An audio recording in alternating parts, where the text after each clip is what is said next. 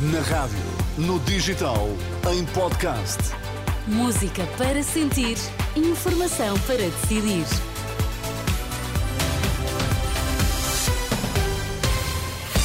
Vai conhecer os títulos desta edição das 5. Bom dia. Olá, bom dia. O Sindicato de Pilotos acusa o INEM e a Avincis de incompetência no planeamento para helicópteros da noite. 17 pessoas morreram nas estradas portuguesas nas últimas duas semanas.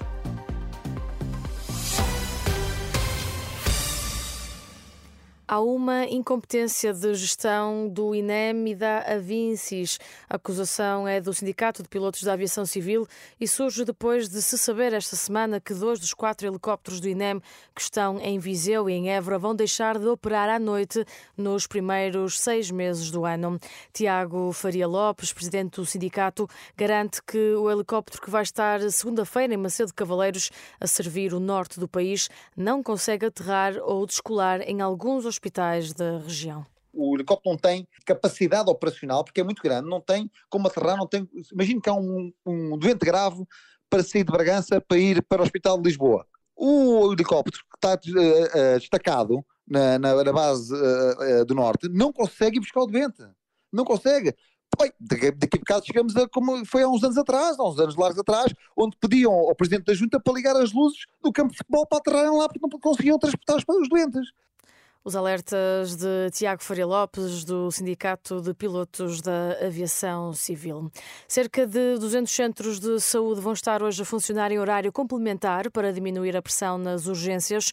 O reforço foi anunciado na sexta-feira pelo Ministro da Saúde, Manuel Pizarro, que pediu aos utentes que antes de se dirigirem a uma urgência hospitalar contactem o 112 ou a linha SNS 24.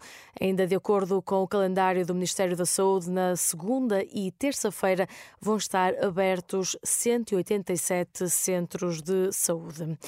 17 pessoas morreram nas estradas portuguesas nas últimas duas semanas. É o balanço da primeira fase da Operação Natal e Ano Novo da GNR e da PSP. Há registro de 5.125 acidentes e mais de 1.500 feridos, 80 dos quais em estado grave. No plano internacional, a Rússia acusa Kiev de cometer um ato de terrorismo deliberado e de ter usado bombas de fragmentação no ataque a Belgorod. Acusações que surgem na reunião de urgência do Conselho de Segurança das Nações Unidas depois do ataque deste sábado, que causou a morte de pelo menos 18 pessoas e ainda 111 feridos. É já considerada uma das investidas mais mortíferas para os civis russos desde o início da guerra. O ataque a Belgorod ocorreu um dia depois de intensos bombardeamentos na Ucrânia. Por cá, no futebol, o Sporting venceu fora de portas o Portimonense por 2-1 e termina assim o ano na liderança do campeonato com 37 pontos. No final do encontro, Rubén Amorim, o técnico dos Leões, fala de uma vitória importante, mas sublinha que ainda não está nada garantido. É sempre bom porque, porque ganhamos, mantemos a, o nosso lugar, mas não significa nada em termos do que vai acontecer no fim do campeonato. Portanto, é bom ganhar, queremos esta sensação de só pensar no nosso jogo para manter o nosso lugar. Uma noite difícil, mas, mas saborosa. O treinador do Sporting, Rubén Amorim, em declarações à Sport TV. Já o treinador do Portimonense, Paulo Sérgio, deixa elogios ao emblema Algarvio e, apesar da derrota, fala de uma partida equilibrada. Trabalhamos muito, muito concentrados, cometemos muito poucos erros, cometemos alguns, mas cometemos poucos. Portanto, muito compromisso, muita entrega, muita concentração que nos faltou em, alguns, em algumas partidas atrás.